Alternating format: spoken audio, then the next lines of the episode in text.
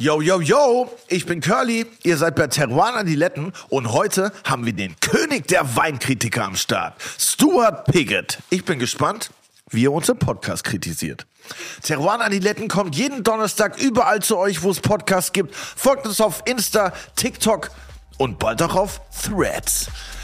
Jetzt kommt aber erstmal Willi.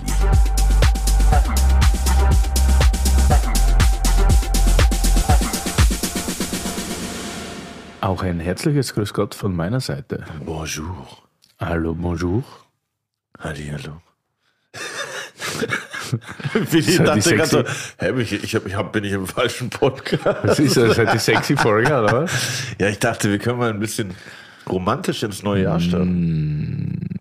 Ja, finde ich gut. Was, was sind denn deine, deine Vorsätze, ma Chérie, für dieses Jahr? Ich mache mach mir keine Vorsätze, haben wir besprochen bei der Silvesterfolge. Vorsätze, ich mache mir jeden Tag einen Vorsatz, verstehst Motivationsbuch wieder. Ja, ich mache mir auch keine Vorsätze. Nein, Und wenn ich nur mir jetzt wieder mache- der erste, erste ist, ich meine, das bringt ja nichts. Das ist immer, weißt du, es gibt gewisse Sachen, die darfst du nie machen beim, beim neuen Jahr. Du darfst nie im Januar äh, mit Gym, einen Gymvertrag anfangen, weil da platzen alle Gyms, weil die Leute glauben, das ist ganz wichtig. Also deswegen mache ich im Januar immer Pause. Nicht? Die Machst hören zu dann im Februar wieder auf. die Ja, genau. Das. Dann sind immer die coolen Leute, die meinen, sie machen Dry January. Das ist überhaupt das Letzte. Dry January, also Ja. nichts trinken. Und dann Heilfast und alles. Also so die Gesundheitsbranche ist im, im, ist im Januar mal richtig gefragt, würde ich sagen. Wie ist das bei euch in der Musik? Gibt es da immer irgendwie so On and Offs oder, oder was ist da? Ja, bei der Musik ist eher so kurz vor Jahreswechsel nochmal so ein, eigentlich so ein, alle wollen noch mal was, aber dann hören alle auf, was rauszubringen. Und das ist auch die einzige Zeit im Jahr, wo auf Spotify die Playlisten zwei Wochen bleiben, ohne gechanged zu werden. Also es gibt ja auch welche von Spotify Playlisten. Und das ist die einzige Zeit, äh, wo du die Chance hast, zwei Wochen in so einer Playlist zu bleiben. Also geiern immer alle auf die Playlisten vor Weihnachten, aber sonst ist eigentlich alles wie immer. Aber heute ist hier alles nicht wie immer, weil wir ja, ist ein bisschen lustig, wie. Ja, einen Gast am Start. ja, ist wirklich ein Gast. Also wir haben immer krasse Gäste, aber heute haben wir einen König, habe ich gehört. Ja, König, aber ich glaube, es ist so der bekannteste. Es ist sogar einer, von dem wollte ich mal ein Autogramm. Alter, ja, okay, das Als ist schon echt in wild. Wien war. Das war tatsächlich. Das ist wild. Tatsächlich habe ich, habe ich, warte, ich glaube, denn seine Bücher waren die ersten Weinbücher, die ich mir gekauft habe. Und es war, also es handelt sich heute um einen Kritiker. Es wird noch ein interessantes Thema werden, weil wir werden belichten, ob man Kritiker noch braucht oder nicht. Und aber noch dazu war er so einer für mich, der Wein und Weinkritik und Weinverkosten irgendwie auf eine gewisse Art und Weise cool gemacht hat, weil er sehr, sehr schillernde Person ist, wahnsinnig gut schreibt, cool schreibt, so schreibt, dass man dran bleibt und dass man Sachen verstehen kann, auch für junge Menschen. Und das war für mich, ja, war wichtig. Deswegen freue ich mich wahnsinnig, den heute hier zu haben. Also ich äh, bin sehr gespannt, weil ich habe von Weinkritik noch weniger Ahnung als von Wein. Deshalb bin ich äh, voller Vorfreude auf Stuart. Piggott!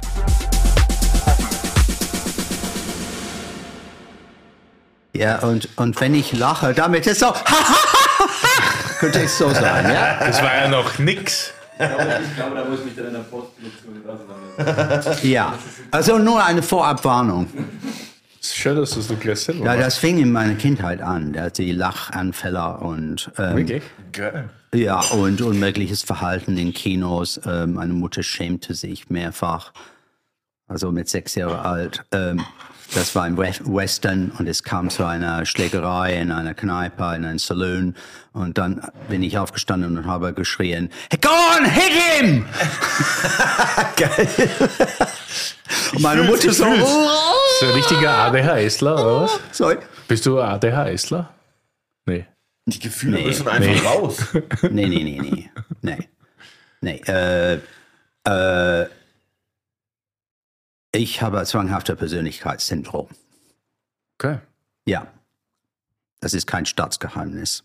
Kein Staatsgeheimnis. Naja, vier Jahre Therapie haben sehr geholfen, aber äh, nichts ähm, treibt das aus deinem Wesen, wenn es einmal drin ist. Okay. Ja. Aber das ist ja, für dich auch wahrscheinlich unter anderem eins deiner, also Markenzeichen ist jetzt blöd gesagt, aber du bist ja ein extrovertierter, unglaublich gut gekleideter, wie wir dich heute schon genannt haben in den fünf Minuten in der Folge davor, König der Weinkritiker. Ja, Nicht nur aufgrund deiner Herkunft. Ne? König. Oh Gott, oh Gott. Ja, ich dachte, das ist super wegen deiner Herkunft. Ne? Nein, ich identifiziere mich eher mit Batman oder äh, nice. Der Äh, ja. Villain auf Weinkritiker. ja mit einer helle und einer dunkle Seite. Das ist Aber hervorragend. weil du gerade gesagt hast, nicht aufgrund der Herkunft. Wo kommst du denn her eigentlich? Äh, aus, ich habe immer gesagt, äh, und das seit Jahren habe ich gesagt, ich stamme aus einer langweil grüner, aber langweiliger Vorort von London. Auf der falschen Seite, der Südostseite. Warum war die im- falsche? Ja, weil es immer der schlechteste Ruf von alle vier Vierteln hatte. Ja. The wrong side of the tracks, man.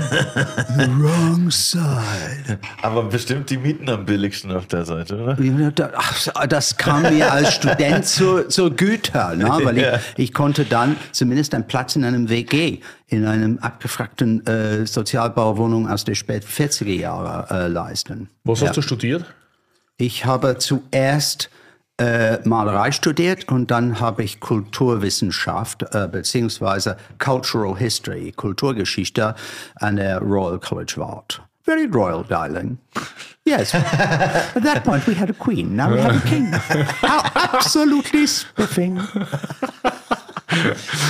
Und wie bist du dann zum Wein gekommen? Äh, ich bin reingerutscht. Ähm, ja, mein Vater war sehr frankophil und ähm, war sehr bedacht, dass ich das gute Essen und das gute Wein äh, schätze. Ich habe mich beim Essen war ich mehr oder weniger auf seine Wellenlänge, außer natürlich äh, ein gebratener Hirn, äh, Kalbshirn auf dem Teller in dunkler Soße. Ich meine als Ganze, nicht in Scheiben What? oder, oder Stücke, der ganze verdammte Hirn auf dem Teller. Was? Äh, äh, war mir zu heavy, ja. Beim Wein habe ich mich eh mehr gewehrt gegen diese Vorstellungen, weil es mir einfach nicht geschmeckt hat. Und das fing an, sich zu wenden in der Pfalz, als ich ähm, einen äh, Schulaustausch gemacht habe und meine ähm, Austauschfamilie eine kleine banale, äh, kleines banales Lokal führte, aber äh, im Kühlschrank zu Hause war massig Wein und Bier und ein magisches Wort wurde ausgesprochen, als mir dieser Kühlschrank gezeigt wurde: Selbstbedienung. Das ist ein gutes Wort. Und, und durch diese Selbstbedienung kam ich, zum, habe ich zumindest ersten Gefallen an bestimmte Weine. Was hat dein Vater denn für Weine getrunken? Ähm, war sehr frankophil, aber was er hätte trinken wollen, also äh, gute Bordeaux, war einfach zu, zu teuer. Wir, wir hatten nicht viel Geld. Also es war eher so Beaujolais, Rioja, ähm, äh, so, so, solche, sagen wir, nette, nette Weinchen. Ja. Und wie kommt man zu einem Schulaustausch in der Pfalz aus einem Vorort von London? Ja, war einfach, einfach äh, meinem, meinem Gymnasium, äh, Langley Park School for Boys, äh, hatte ein Deal mit der Max-Planck-Gymnasium in Ludwigshafen. Ah, okay. Also eigentlich Zufall, dass du in die Region gekommen Ein bist. reiner Zufall, ja, ja, ja. Ähm, es kam aber dazu, weil mein Vater war, wollte unbedingt, dass ich mit Fremdsprachen eine Glanzleistung bringe. Ähm, ich war im Französisch äh, katastrophal. Ich bin jetzt inzwischen nur schlecht. Ähm, äh, bei Deutsch war ich zumindest äh, okay, ja. Und daher die Wahl Deutschland. Okay. Aber dass einem Deutsch leichter fällt als Französisch, ist eigentlich schwierig, oder? Also Nee, Digga. Deutsch ist, glaube ich, unglaublich schwer zu Französisch lernen, wenn du nicht Deutsch sprichst. Französisch ist easy. nicht Ja. Romanische Sprachen, Scha- Italienisch, Französisch, Spanisch, Französisch ist easy, ja. Äh, Chasagne, Montrachet, Premier Cru, Les Embrasés, Vieille Wien. Ich kann es, aber nur, weil ich es geübt habe. Das machst ja? du tatsächlich gut. Ja, Übung macht den Meister. Aber was ich nicht verstehe, ist, warum müssen wir immer die französischen Etiketten so unglaublich toll aussprechen und der Franzose, sagen wir so einem Franzosen, er soll Riesling Rüdesheimer Berg Rottland sagen. Ich bin gespannt, was ich- da rauskommt. Rieslinge und Lukas haben Ja, Riesling würde der Franzose wahrscheinlich schaffen, weil es steht im Supermarktregal, äh, trockene Riesling aus dem Elsass. Ja, Ja, ja. Stimmt, ja. zumindest, Ja. das stimmt. Ja. Und gab es dann auch viel Schorle in der Pfalz? Viel Doppel, Double, Doppelglas heißt Dubbe, Dubbelglas. Dubbe? Äh, nee, Nicht? nee. Es würde, die Flasche würde geöffnet und gesoffen.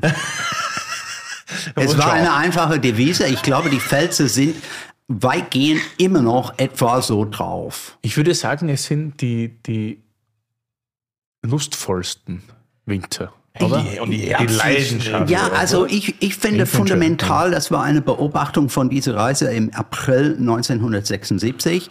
Ich habe gesagt, äh, die, die Pfälzer Ortschaften, es ist nicht meine Welt, ne, so ein Wein, Weindorf oder Wein- und landwirtschaftlichen Dorf, aber großzügige, großzügige Höfe, relativ große Gebäude, das sieht aus wie volle Teller und volle Gläser. Ja, ja, voll. Also es geht aber auf jeden Fall, im Bauch geht es dann bestimmt nicht schlecht, wenn man dort ist. Also, ja, es ist ein Bauchgebiet. Ja. Das stimmt. Es ist, es ist nicht verkopft. ja, das ja, Oder voll. ganz selten. Genau, ja? ja. Deshalb sind wir wahrscheinlich so gern dort. Grüße an die Pfalz. Grüße an die Fall. Pfalz. Oh, ich muss einen Schluck Ja, jetzt trinken wir ja. mal erst. Prost, schön, dass du da bist. Ja, voll, freuen ich bin sehr. unglaublich tatsächlich, ich bin nervös. Du Ja, weißt das gar Fanboy. nicht. Wir Ja, kennen ist ein uns schon echt Fanboy. lang. Und du bist tatsächlich ein, ein Weinkritiker oder Journalist oder Autor, den ich tatsächlich schon mal fast um ein Autogramm gefragt hätte. Wilder Wein war nämlich tatsächlich eins meiner ersten Weinbücher, die ich gekauft habe, beziehungsweise ausgeliehen vom damals Hans-Martin Gesellmann. Er hat natürlich, und wir waren alle riesen, riesen Fans. Da war ich noch in Wien. Da dachte ich, wenn einer so schreibt und so über Wein redet, muss das richtig cool sein. Was war denn, oder was ist denn an dem Buch? Ich bin so nervös, dass ich mir heute sogar ein Stück meines Weisheitszahns ausgebissen habe, das sich hier befindet. Beim Müsli gerade vorher. Beim Müsli, Bin das ist gespannt, ein wie das- ganz hartes Zeug-Müsli. Da Du, das muss ist- man höllisch aufpassen. Ich glaube, wir werden jetzt wieder mal eine kleine Ernährungsumstellung machen. Deshalb wenn es so ausgeht. Aber was war denn, oder ist an diesem Buch so besonders? Was hat dich daran so fasziniert? Nicht das Buch, also es hat mich fasziniert, dass ich mir gedacht habe, ey, das ist krass, das ist einer der bekanntesten Journalisten der Welt und der schreibt da über Weine, die in meinem ganzen Leben noch nicht gehört, wo ich nicht mal gewusst habe, dass man Wein dort anbauen kann oder angebaut wird. Und ich habe mir gedacht, kann der nicht einfach über geile Grand Crus schreiben oder so? Das war Punkt eins. Und dann dachte ich, okay, irgendwie wieder cool. Und es war aber die Schreibe an sich. Du hast eine sehr, sehr coole Schreibe. Man kann nicht aufhören zu lesen, wenn man damit begonnen hat, finde ich. Nice. So, ich habe gerade äh, durch dem Fenster ein Feuerwerk gesehen. Ist natürlich ein bisschen deplatziert bei diesem grauen Himmel. Ja, das passiert, das passiert in Berlin öfter mal, dass, es, dass man irgendwas. Komisches sieht, wenn man auf dem zumindest. Fenster schaut. Das Ja, passiert Kre- dir das Kreuzberg ist Kreuzberg. Ja. ja, Kreuzberg ist Kreuzberg, bleibt Kreuzberg. ja. ja.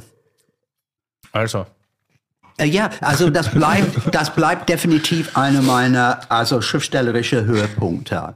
Ähm, äh, für, für mich ganz und vor allem der letzte, äh, äh, sagen wir, Drittel des Buchs, äh, wo es um Amerika geht. Und äh, da sind drei, drei Abenteuer in, ähm, in Amerika werden beschrieben. Zuerst zwei Wochen äh, arbeiten als, Arbeit als äh, Cellar Rat der Kellerratte, der niedrigste Angestellte in einem, Cellaret. in einem äh, katastrophal unterfinanzierten kleinen Kellerei mit extremer Ehrgeiz, hochwertige Weine zu machen.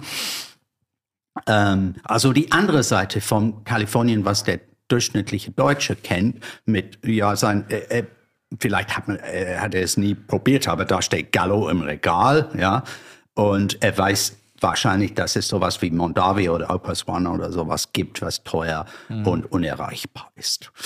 Und der zweite Abschnitt war eine Reise durch den Dakotas, Nord und Süd, der letzte Teil von Amerika, wo der Weinbau Fuß gefasst hat. Dakota. Die Dakotas, ja. Und ich habe mich auch mit den Ureinwohnern da auseinandergesetzt, weil der Wein, was mich dahin gezogen hat, heißt The Wild Grape. Und das ist ein tieffarbiger, kraftvoller Rotwein, der aus wild wachsenden Trauben, Vitis reparia Trauben, äh, aus der Rosebud äh, Lakota Sioux Reservation in Süddakota äh, erzeugt wird. Und dann dachte ich mir, okay, die zu äh, sammeln diese Trauben für einen Winzer namens Eldon Nygaard, eine norwegische Abstammung, hier in in, in Süddakota. Das, also schräger, schräger kann es kaum sein. Und das war ein Muss, natürlich. Ein völlig absurder Gedanke, der echte wilde Wein und sogar das Ding schmeckt, schmeckte richtig gut. Ah, das woll- wollte ich jetzt fragen. Ist das nur spannend oder hat auch Nee, geschmeckt? der Wein hat wirklich also beeindruckend geschmeckt. Ja? Und der letzte Abschnitt dann die Luxusvariante. Der luxuriöseste, lu- luxuriöseste Weinveranstaltung der Welt, New York Wine Experience. Wine Experience. Ja. What is it? Ähm, es ist äh, zweieinhalb Tage Dekadenz. Also damals hat der äh, Complete Package Eintrittskarte, Eintritt zu alle Teile der Veranstaltung, 1750 Dollar gekostet. Heute ist es so ähm, zweieinhalb, glaube ich. Ähm, und es sind lauter ja, wohlhabende Amerikaner, die sich die Hucke gehen, geben mit Premier Cru Bordeaux und so Dinger. Scheiße, das klingt eigentlich ganz nice. Stell dich mal gut vor. Ich wollte gerade sagen, Jens soll bitte einbuchen. Ich das- Ja, und ich habe für diesen letzten Abschnitt ein alter Ego äh, entwickelt namens Steven Tyler. Nice. Steven Tyler, yours truly. Von Aerosmith? Yeah, um, in, an international man of mystery. Äh, Und äh, du warst da als Steven Tyler. Steven Tyler, und er hat den Bericht geschrieben. Es ist Geil. alles in Steven Tyler Sprache, nicht Stuart Piggott. Das ist ja witzig. Das hat Das sehr viel Spaß gemacht. Und wie, lange, wie alt ist dieses Buch? Das kam, glaube ich, 2000, ich weiß nicht, war nach Sechs, meinem Abi 06, 6, 7 oder so. 06, Okay, ja. cool, ja. Und wann hast du gemerkt, dass es dir Spaß macht, über Wein zu schreiben, beziehungsweise Wein zu kritisieren? Naja, also das fing alles, also ernst wurde es mit dem Wein im Frühling und Sommer 1981. Wow. Ich musste mein Studium ein Jahr aussetzen und dann mich wieder bewerben. Und ich habe mehrere mm, ganz erbärmliche, erbärmlich langweilige Bürojobs gemacht. Und dann habe ich eine Stelle als Barman in einem Restaurant mit einer sensationellen Weinkarte bekommen. Und ich musste jede Flasche aufmachen und ähm, äh, kosten. Schrecklich. Und da habe ich meine erste große Weine erlebt. Ja, so was wie äh, Cheval Blanc 71, ähm, äh, was äh, Ste- äh, 75er Steigenberg, Steinberger, ähm, Riesling Spätleser, ähm, äh, Montrachet 72 vom Gomoisonnet äh, und so weiter. Und ähm, äh, das, das fand ich immens spannend. Und ähm, ich habe da äh, über diesen Job Kontakt mit ein paar wichtigen Leuten in der Londoner Weinszene äh, gemacht. Und einer hat einen Kontakt zum, zu, einer, zu einer Zeitschrift, zum Decanter, ähm, äh, gemacht. Und ja, es hat ein bisschen gedauert, aber dann April 1984 ist mein erster Bericht erschienen und ähm, plötzlich war ich ein Weinjournalist oder Weinkritiker oder was auch immer das, man das nennen möchte. Worum ging es da im ersten Bericht? Weißt du noch? Äh, Da ging es um die Pfalz. Echt? Ja. aber, aber einfach aus dem Grund, weil du damals dort warst und es dir so gefallen hat? Äh, ja, ja, ich, ich, ich fuhr zurück, zurück an den mir schon bekannten Orten und habe mich äh, äh, etwas intensiver mit dem Wein auseinandergesetzt, weil, äh, ja, ich hatte einen Anfangspunkt oder Anknüpfungspunkt, aber nicht sehr viel Wissen. Und äh, ja, es ging um die, wie, wie kriegt man dieses Wissen her? Hin. Was dann- trinken wir denn hier eigentlich? Ja, genau. Fangen wir mal an mit dem Wein. Ja, das ist ähm, äh, ein Riesling aus Israel, äh, aus, der, aus dem Gebiet Judean Hills. Und das ist 31 Grad und 30 Minuten nördlich der, äh, des Äquators, nicht 52 Grad und 30 Minuten wie dieser Ort, wo wir jetzt sitzen. äh, es ist offensichtlich ein warmes, warmes mediterranes Land. Und ähm, aufs Papier unmöglich, so frische, elegante, aromatische äh, Weißweine zu machen. Und dieser erstaunliche Winzer Dr. Ron Ralf Hon von, der, von dem Weingut Svera, so wie Svea, aber ein A am, am Ende. Äh, guck, guck mal, was er geschafft hat. Wahnsinn, wie flintig das sogar schmeckt. Genau. gell? Wie was? Das hat so eine, flint, so eine flinty Ja. Nase, finde ich. Also das würde ich jetzt nie, wenn ich das blind bekomme, in ein warmes Gebiet stecken. Niemals. Das Genau. schmeckt eher kühl. Sogar. Und der Wein hat keine zu, zugesetzte Säure. Seit er diesen Betrieb ähm, äh, 2012 gegründet hat, hat er kein Gramm Säure je ein Wein zugesetzt. Er sagte, das müssen wir alles über den Anbau hinbekommen. Ähm, das ist nicht einfach, aber guck mal, es funktioniert. Richtig gut. Ja. Das ist ja klare, finde ich, so Riesling-Frucht, ne? aber ja, wow. Schenke ich mir gerne auch. Ja, ich, ich sage auch nicht nein. Das habe ich mir schon gedacht. That's very. British. Das I won't say no. Haha. Du, und wie ging es dann weiter? Weil, so wie man dich erkennt, bist du ja so der Aficionado für deutschen Wein, vor allem für Riesling. Deswegen hast du heute auch vier Rieslinge dabei. Aber, Wobei zwei nicht deutsch sind. okay, ja, ja, Ja. aber Riesling. Riesling. Ja. Naja, da, das war ein bisschen ein Zufall. Äh, ähm, also ich hätte ganz andere Dinge bringen können. Äh, ich bin ein großer Fan von Beaujolais zum Beispiel. Es ist so viel los da und die beste Weine kosten meistens nicht sehr viel Geld für das, was du im Glas bekommst. Ne? Also das finde ich sehr cool. Und die letzten Jahre habe ich mich sehr intensiv mit der Rhone auseinandergesetzt und da sind auch einige sehr interessante neue Dinge. Also Winzer, die auf schlank und elegant äh, äh, hinaus sind. Aber jetzt haben wir Riesling und es stimmt. Also mein Name ist sehr stark mit dem Riesling äh, verbunden, weil als ich anfing, worüber könnte ich schreiben? Ja, meine Kollegen haben den Themen Bordeaux, Burgund etc. alles schon belegt. Und Deutschland war, und der Riesling äh, war un unterbesetzt. Österreich existierte kaum in der Wahrnehmung, journalistische Wahrnehmung.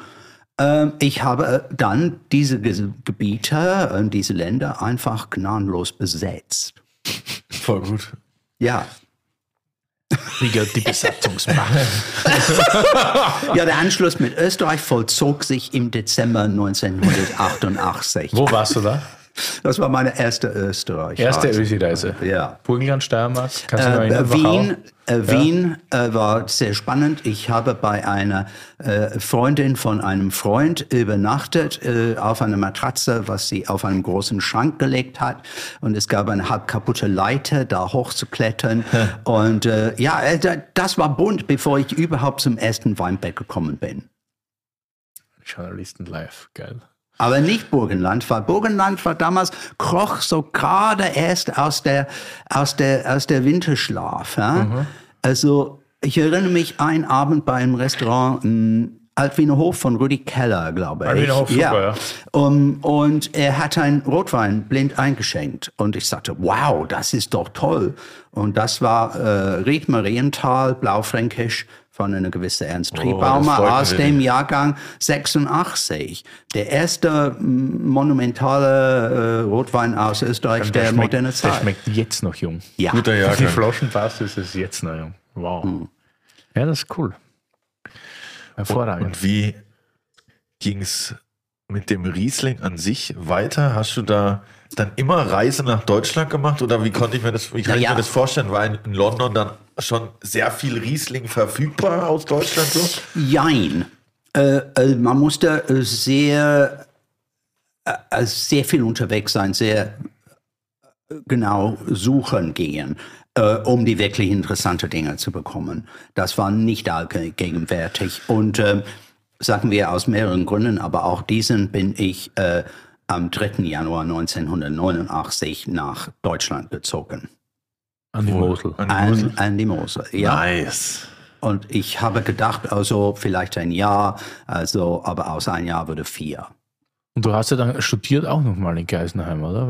Ja, vier, das kam erst viel später. Also äh, diverse Bücher sind erschienen. Also der, der richtige Urknall war das erste deutschsprachige Buch mit einem viel zu langen, komplizierten Titel im Ecom Verlag. Das erschien im Herbst 94 und gleich haben eine ganze Schar von Winzern äh, gedroht mit Klagen. Wie hieß das Buch denn? Oh Gott, oh Gott. Ich, ähm, die großen Weine und führende Weingüter Deutschlands oder sowas. Okay, okay. Aber das heißt, du hast, du, du hast auf jeden Fall schon auch unangenehme Sachen äh, geschrieben, wenn die dich verklagen wollten, oder wie kam es Ja, dazu? ja, ja. Also da, das Buch war gesteckt voll mit unangenehmen äh, Sachen. Ja, mit schmerzlichen Wahrheiten nennen wir sie. ja. Wie, zum, wie, wie klingt zum Beispiel so ein vernichtender Satz über einen Wein? Wie kann ich mir das Ja, vorstellen? ja, der, äh, der erste Jahrgang äh, unter der neuen Führung äh, von Herr X und Frau Y ist fast nicht genießbar. Okay, Er hat da ciao. wirklich gleich so mit der, mit der Tür ins Haus geschrieben. Naja, es war wahr. Es war fast nicht genießbar. Es war entsetzlich. Es war ein, ein äh, eine Kloaka. Und ist das, ist, das manchmal, ist das auch so bei euch Kritikern, dass man dann teilweise auch überspitzt negativ schreibt, um ein bisschen mehr bekannt zu werden oder um bessere Schlagzeilen zu bekommen? Also ich übernehme keine Verantwortung für meine Kollegen und ihren Tun. Okay. Äh, sie tun, was sie tun, auf eigenes Risiko, genauso wie ich. Äh, wie soll ich das sagen? Also mit, mit Punkte und so, das ist nicht gut über, zu überspitzen. Weil wenn, wenn es zu viele Punkte oder zu wenig Punkte sind, dann, dann gibt es gen nicht genug äh, Leser ähm, oder Menschen in der Weinszene, die sagen, ja, mehr oder weniger hat er da recht. Ja? Du brauchst Zustimmung. Ähm, zumindest eine gewisse Zustimmung. Wenn, wenn 99 Prozent gegen dich sind und nur ein Prozent hat, sagt, Stuart hat recht, dann, uh, ups.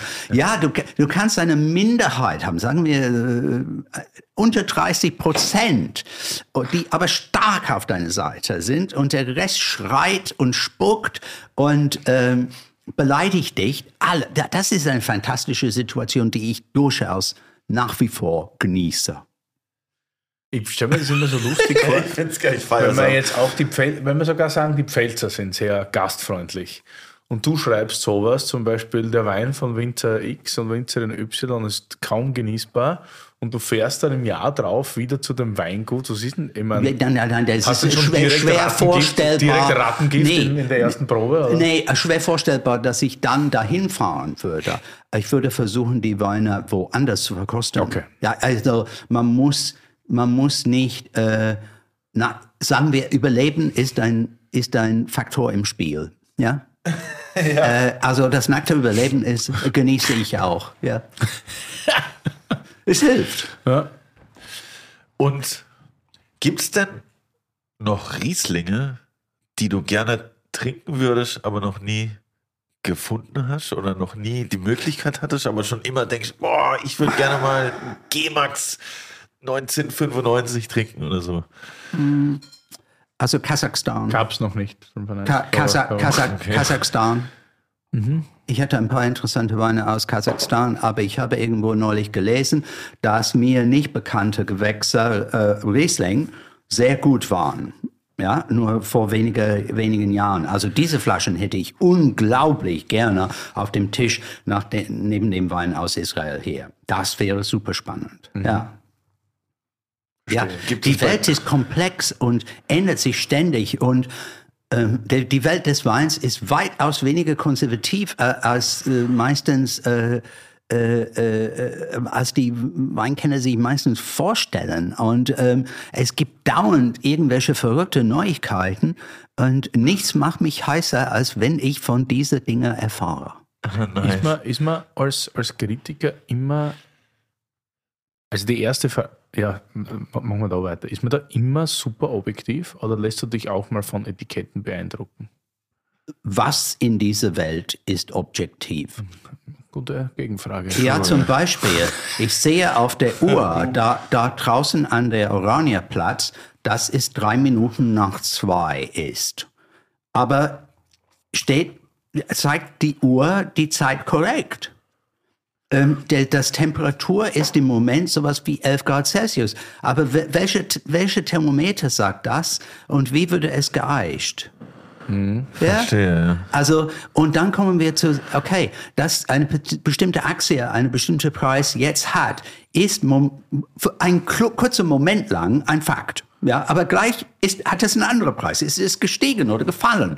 Ja, und wenn wir zu deutlich komplexere Zusammenhänge kommen, dann ist die Vorstellung, dass es einfach Objektivität gibt und dann Subjektivität woanders, das finde ich ein bisschen zu simplistisch.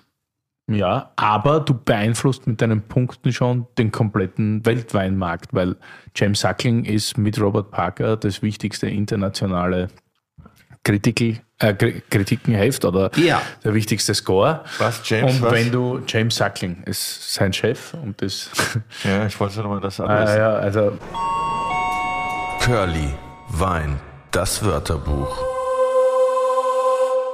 James Suckling, ein Gigant in der Welt der Weinkritik. Ein echter Weinguru, bekannt für seine scharfe Zunge und seinen geschulten Gaumen. Ursprünglich schrieb er für das Weinmagazin Wine Spectator. Jetzt hat er seine eigene Plattform, auf der er Weine von überall bewertet. Oha. Suckling ist berühmt oder für manche berüchtigt für seine hohen Punktzahlen und enthusiastischen Bewertungen. Sein Fokus? Vor allem Topweine aus Italien, Bordeaux und Südamerika. Seine Bewertungen sind einflussreich und können den Markt beeinflussen. Wenn Suckling spricht, hört die Weinwelt zu. Aber bevor hier jemand auf falsche Gedanken kommt, nein. Mit einer Rolex könnt ihr ihn nicht bestechen. Also, wenn ihr das nächste Mal vor einem Regal voller Flaschen steht und euch fragt, ist dieser Wein gut? Checkt mal, was James Suckling dazu sagt. Prost. mit, mit Parker ist das das wichtigste internationale Bewertungssystem. Okay, danke, Das ist auch unser 100-Punkte-System. Und wenn du dann einen schwachen Moment hast und du gibst dann Wein halt nur 89 Punkte statt vielleicht 94, dann ist das natürlich. Dann, Ja, ja, wenn, wenn ich fünf Punkte falsch liege, ist das ganz dumm. ja aber du Ja, hast aber der ja, Mensch ist fehlbar und irgendwann passiert das und dann muss man, äh, da muss man beichten, dass da was schiefgelaufen ist. Ist das so? Macht ja, das? ne, ja, also wir machen das so selten wie nur möglich, aber ab und zu sagen wir, Moment mal, was ist da passiert? Weil jeder, jeder Verkoster, es ist wie Musik. Ähm, äh, äh, du, ihr spielt mir die ersten Sekunden von einem Rocklied aus der 70er Jahre. Ich werde die meisten sofort erkennen können. Aber dann spielst du mir irgendwelche, äh, sagen wir, äh, Hausmusik aus der anfänglichen Zeit von dieser Bewegung, 90, 91. Die Chance, dass ich es erkenne, ist fast null. Ja, wir haben alle äh, gewisse Empfindlichkeiten oder, oder Stumpfheiten. Ja? Ja. Und äh, wir, wir achten drauf. Ja, das ist nur realistisch. Ja. ja, natürlich. Ich weiß ja selber, wenn ich da in Wiesbaden sitze und jeden Tag 150 Rieslinge in mich reinknall, dann bin ich auch, aber so, ich denke mir immer so bei den ersten fünf bis zehn, ich glaube, man wird dann immer so sicherer, je weiter man verkostet und je weiter Ja. man versucht, objektiv zu bleiben. Aber diese Zeit der Einkalibrierung des Gaumens, das finde ich immer schwer. Wo ist man? Ist man eher auf der 90 oder ist man schon auf der 93 und wie kalibriere ich mich ein? Oder wie ja, schätze ich also, den also Jahrgang ich, ich sehe das absolut, aber für mich ist eher ähm, die, die Phase der Erschöpfung die gefährlicher. Äh, am Ende eines langen und nervigen und ähm, einen wahnsinnigen Tag. Ja. ja? Mit, mit 60 Weine verkosten. Oh, die letzten haben es am schwersten. Ja, voll. Definitiv. Glaube ich auch. Also würde mir auch so gehen. Weil man da ja schon so durch ist einfach irgendwie, oder? Ja. Der Also. Gaumen. Braucht die Welt noch Kritiker? Äh, Das ist eine sehr gute und gerechte Frage. Also ich meine, wir haben sehr viele Leser ähm, und der Einfluss im Markt ist, wie du ges- gesagt hast, also un, äh, äh, ganz deutlich sichtbar. Aber natürlich äh, gibt es Menschen, die einfach äh, googeln oder auf irgendeine Social Media gucken, was, was äh, jetzt angesagt ist. Und äh, ja, das ist ihr gutes Recht, äh, sich so zu verhalten. Ähm, das hat aber Journalismus auf alle Fälle diese Ausbreitung des Internets und dann darüber, darüber hinaus die Social Media hat definitiv ähm, den, den Journalismus insgesamt äh, äh, untergraben. Ja, also wir müssen uns neu definieren und der Platz für uns ist deutlich schmaler, schmäler, äh, als es vorher war. Ähm, äh, damit muss man leben und sich auseinandersetzen.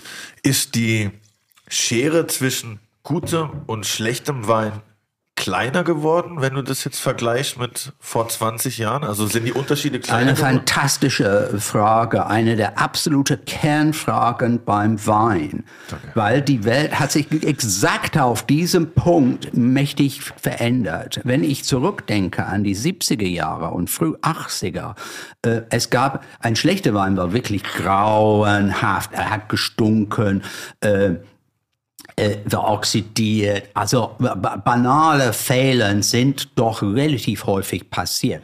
Und umso weiter runter auf der Preisskala, umso billiger der Wein, desto häufiger waren diese Probleme vorhanden.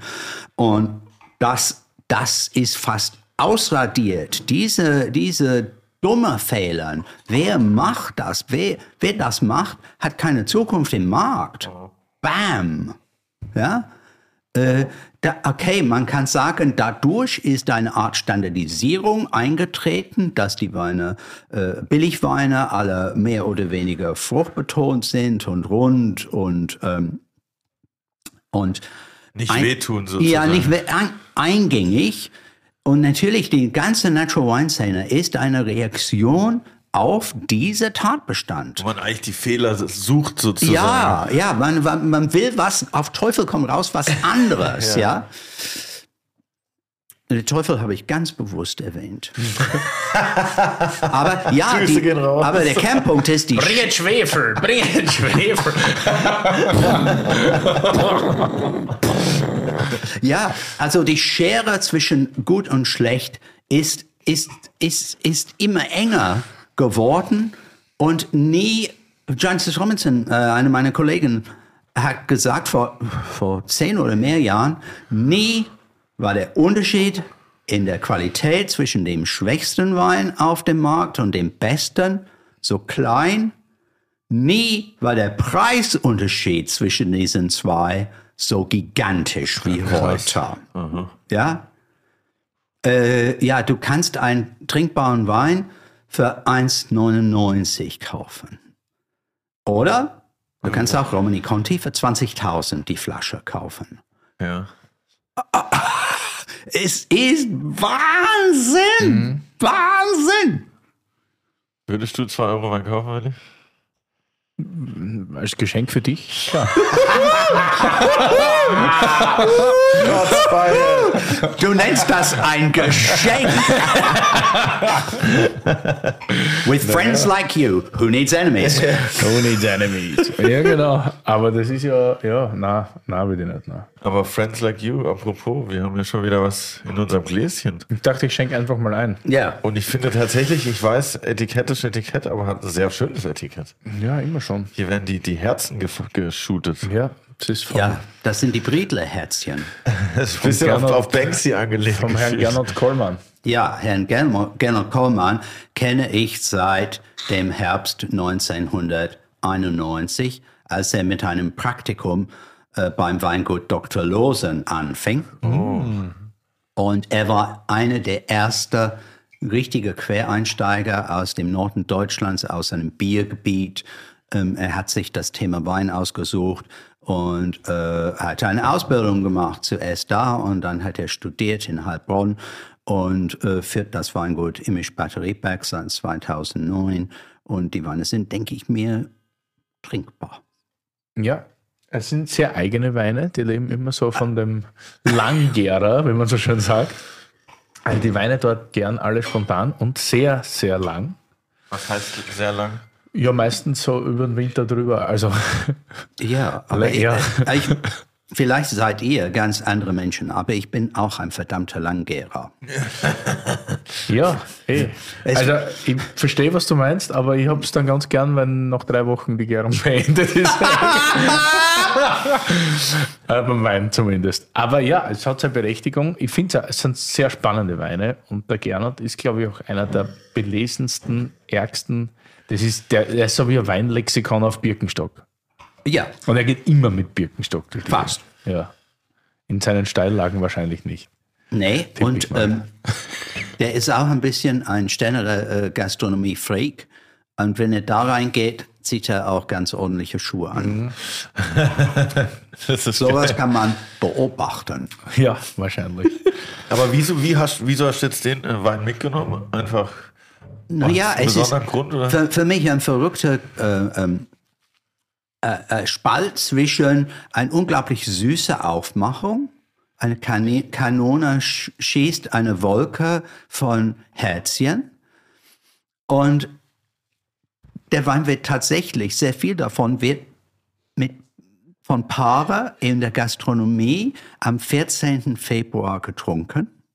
Es ist schmerzlich für Gernot, dass es so ist, weil er findet das irgendwie spießig. am Valentinstag.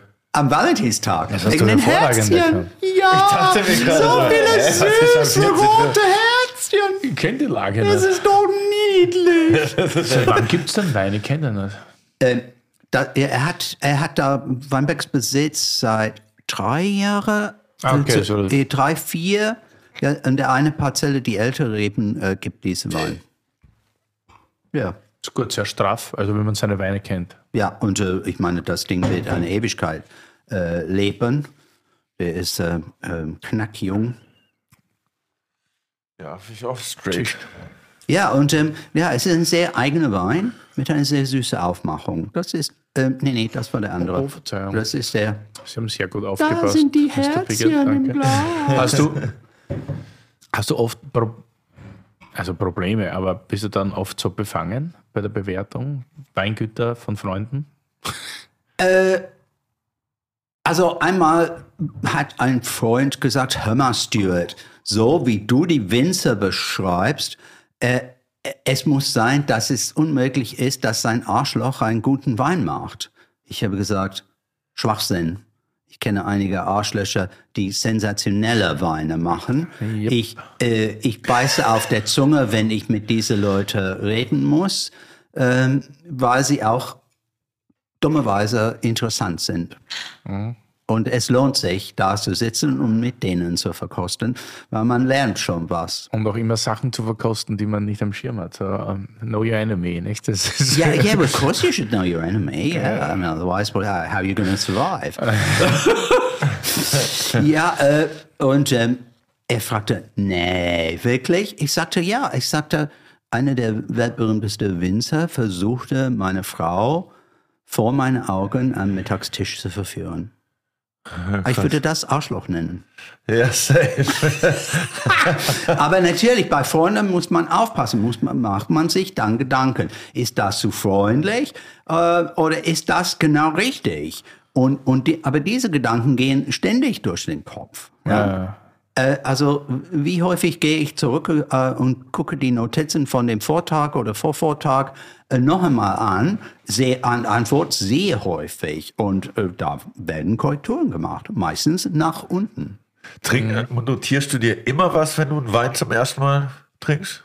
Naja, äh, wenn es eine per- äh, irgendwie eine professionelle Bedeutung haben soll, ja. Ja. Aber natürlich, also in, irgendwo in einem Lokal, also äh, ja, Persiflage, äh, habe ich zum ersten Mal äh, vor ein paar Abenden äh, äh, gekostet ähm, in, in der cool, Freundschaft. Und ich habe mir keine Notizen gemacht, aber das Ding hat sich eingeprägt.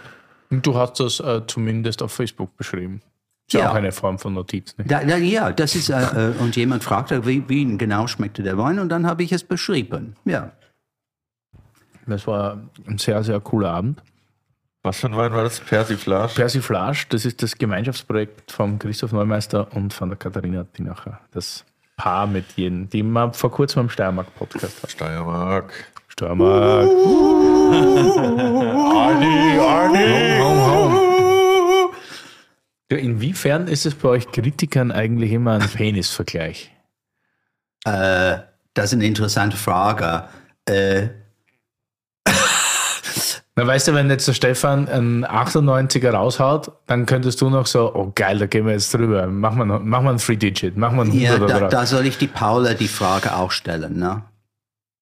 Bitte was? Da soll ich die gleiche, Paula die gleiche Frage stellen. Ne? Nein, aber Ich meine, es könnte, Entschuldigung, es hast du könnte einen. Neidfaktor geben. ja, selbstverständlich. Aber ist es Aber ich meine jetzt, nein, aber ich meine jetzt generell bei Männern, weil ich habe schon das Gefühl, dass das genau deshalb stelle ich die Frage auch so, dass da schon immer so, ja, wer, wer gibt jetzt mehr Punkte? Wer ist da jetzt der Coole? Aber ist es so krass, mehr Punkte zu geben? Wäre es nicht krasser, weniger zu geben? Also ich finde es krasser, wenn man, wenn man Naja, der, du der hast- Typ wäre, der härter ist und so sagt, nee, ich gebe dem weniger. Ich Naja, nicht so. das kommt darauf an, weil mehr, mehr äh, verkaufen tust du natürlich und mehr Leser hast du, wenn du mehr 100 Punkte Wein Ja, aber nach oben ist es ja begrenzt. Das heißt, du kannst ja nicht mehr als 100 geben. Da würde Ja, ich das halt ist die eher Decke. tiefer, da würde ich tiefer Und, anfangen. und du kannst versuchen, durch die Decke zu brechen, aber dein Kopf knallt immer wieder dagegen. Und ja, so ist das. Ja. Äh, also, ich glaube, ich, ich leide eher unter Klitorisneid als, äh, als Penisneid. Und äh, damit ist die Frage bei mir wahrscheinlich ähm, deplatziert. Okay. Ich checke immer noch ein Dann stellen von wir den sie anders. Profi. Ja, aber ist, ist ein Vergleich vorhanden? Dass du, dass Ja, natürlich gucke ich manchmal, manchmal, wenn ich besonders überrascht bin von irgendeinem Wein, gucke ich, was haben die Kollegen geschrieben. Aber das ist vielleicht fünf, sechs Mal pro Jahr. Es ist besser zu arbeiten, ohne dauernd die, die, äh, die Ergebnisse von den Kollegen vor Auge zu haben. Das ist doch Quatsch, weil dann ist alles eine Reaktion auf, was deine Kollegen geschrieben haben, statt eine Reaktion auf den verdammten Wein im Glas. Und darum geht es. Gibt es auch manchmal so Sachen, dass es so komplett abweicht, so, dass du zum Beispiel. Ja, natürlich, ab und zu kommt so eine Situation vor. Ja. Ja. Also ich, ich habe eine niedrige Toleranz für, für bestimmte Weinfehler. Ja. Also äh, ja, der Mäuselton zum Beispiel. Ja. Äh, ähm, äh, äh, es, es, das ist der Geruch von äh, äh, Mauspisser. Finde ich nicht unbedingt die geilste Aromatik der Welt. Ja. Und da, ich gehe damit vielleicht ein bisschen härter rum als manche andere Kollegen. Äh, dafür bin ich äh, äh, äh, sch schwefelunempfindlich. Also erst wenn es richtig massiv ist, sage ich, okay. wenn ich das mache, dann ist das ein Zeichen, dass äh, vielleicht der freie Schwefelgehalt von dem Wein relativ hoch ist. Passiert aber selten heute, oder? Das ist zu krass. och. oder? Beim deutschen Wein gibt es manche, die, ähm, Ja. die doch relativ stark draufhauen. Ja, kann passieren. Gute alte Schwefelkohle. Wollen dich auch manchmal Winzer bestechen? Schicken die dir Weine? Schicken die dir zehn Kisten von ihrem Wein und sagen, hey, der ist Es, richtig es gibt gut. eine ganz klare Grenze, was man annehmen kann. Ne? Also sonst, äh, sonst ist das Bestechung. Ne? Also zum Beispiel einmal hat... 100 Liter. Ach, einmal hat, hat ein weltberühmter Winzer, James Suckling, eine Rolex-Uhr, eine echte Rolex-Uhr, als, als Weihnachtsgeschenk geschickt. Er hat es sofort, richtig, er hat es sofort zurückgeschickt und geschrieben, es tut mir sehr ich, leid. Ich hätte aber- gerne die mit Diamanten. aber das geht nicht.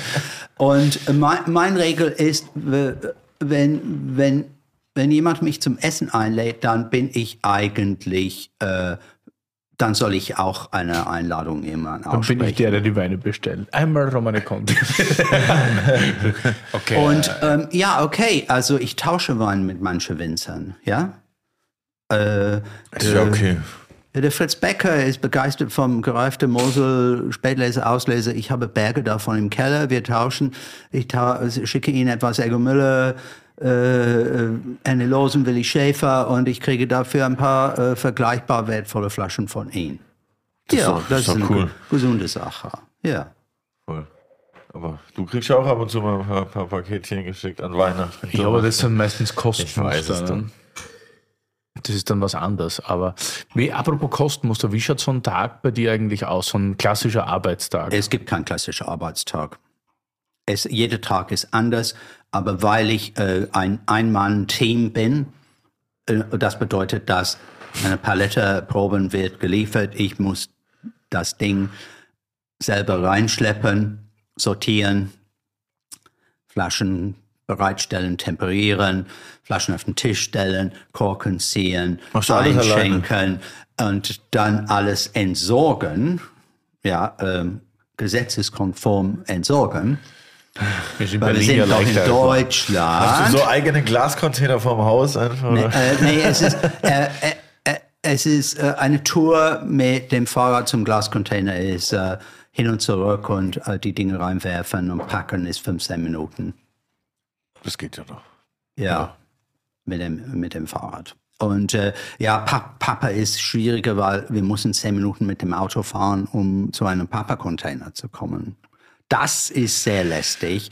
Und, da, Verbrennen. und damit jeder so vier, fünf Wochen müssen wir das Auto voll mit Papa packen und äh, ja und hoffen, dass die Polizei uns nicht aufhalten, bis wir da hinkommen, weil das ist wahrscheinlich nicht gesetzeskonform, so wie wir das machen. Nicht ganz wahrscheinlich. Und was mich interessieren würde, gibt es denn Unterschiede zwischen Amerika und Europa, was so die, also wie wichtig so eine Kritik wiegt, sozusagen? Also wie es den Markt oder die Menschen Das ist eine beeinflusst? sehr gute Frage. Es ist ähm, also wahrscheinlich schon, kann man, kann man schon sagen, dass in bestimmte Länder ähm, eine sehr hohe Punktzahl mehr bringen als, als äh, zum Beispiel hier. Ja? Also Weil sich die Leute mehr darauf verlassen, einfach sozusagen, okay, es ja, aber, aber alles hat sich geändert. Also als ich, als ich anfing, jemand hat eine Bewertung geschrieben, publiziert in einer Zeitschrift oder Newsletter, gedruckt. Und Diejenigen, die das in der Hand bekommen haben, äh, haben diese Bewertung gesehen. Manche Händler haben es auf der Preisliste geschrieben. Aber jetzt ist die Situation, die Leserschaft von der, von der Webseite von James Suckling oder Wine Advocate oder egal wer, das ist das ist die geringste Sache. Das Wichtigste sind die Websites von den Händlern und sowas wie schwedische, ähm, finnische, äh, norwegische Mon Staatsmonopol oder Ontario in Kanada, wo diese ganzen Bewertungen auf den Webseiten stehen, Ah, okay, direkt verstehe. neben dem Angebot, ja. Ja. Und ich glaube, da sehr viele Leute gucken beim Händler, okay, der hat das geschrieben, das muss gut sein, oder sie sind sich alle einig, dass es toll ist, dann ist es die 100 Euro wert. ja. Verständlich, absolut verständliche Reaktion. Wie ist es bei dir eigentlich, Willi? Lässt du dich davon beeinflussen? Beeinflussen nicht, aber wenn du natürlich weißt, das habe ich schon öfter gesagt, wer wie kostet, dann ist das oft ein, ein guter Anhaltspunkt, wie der Wein dann schmeckt am Ende. Ne? Also wenn, wenn, du, wenn du Verkoster hast, deren Geschmack du kennst. Ach so, ja. Wenn das Verkoster sind, die wirklich einen roten Faden haben, dann ist das schon angenehm, weil du weißt dann in etwa, in welche Richtung der Wein geht, wenn er jetzt über 95 Punkte hat oder wenn, er, wenn er dann nicht so gut bewertet wird. Das mache ich schon gern. Und natürlich, weiß ich nicht, manchmal kaufst du halt gern Weine zum Weglegen, zwecks vielleicht äh, so besser als Wertpapier und dann ist schon gut, wenn der Wein viele Punkte hat. Ja. Ja, natürlich ist das der Fall. ähm, ehrlich gesagt, bei mir, also ich bin sehr altmodisch, aber das ist wahrscheinlich nicht so weit weg von der aktuellen Situation für den normalen Konsument. Ich höre, was die Freunde sagen. Ja. Und wenn Freunde, dessen Meinungen ich schätze, sagen, mehrere diese Leute sagen, Stuart, du kennst das noch nicht.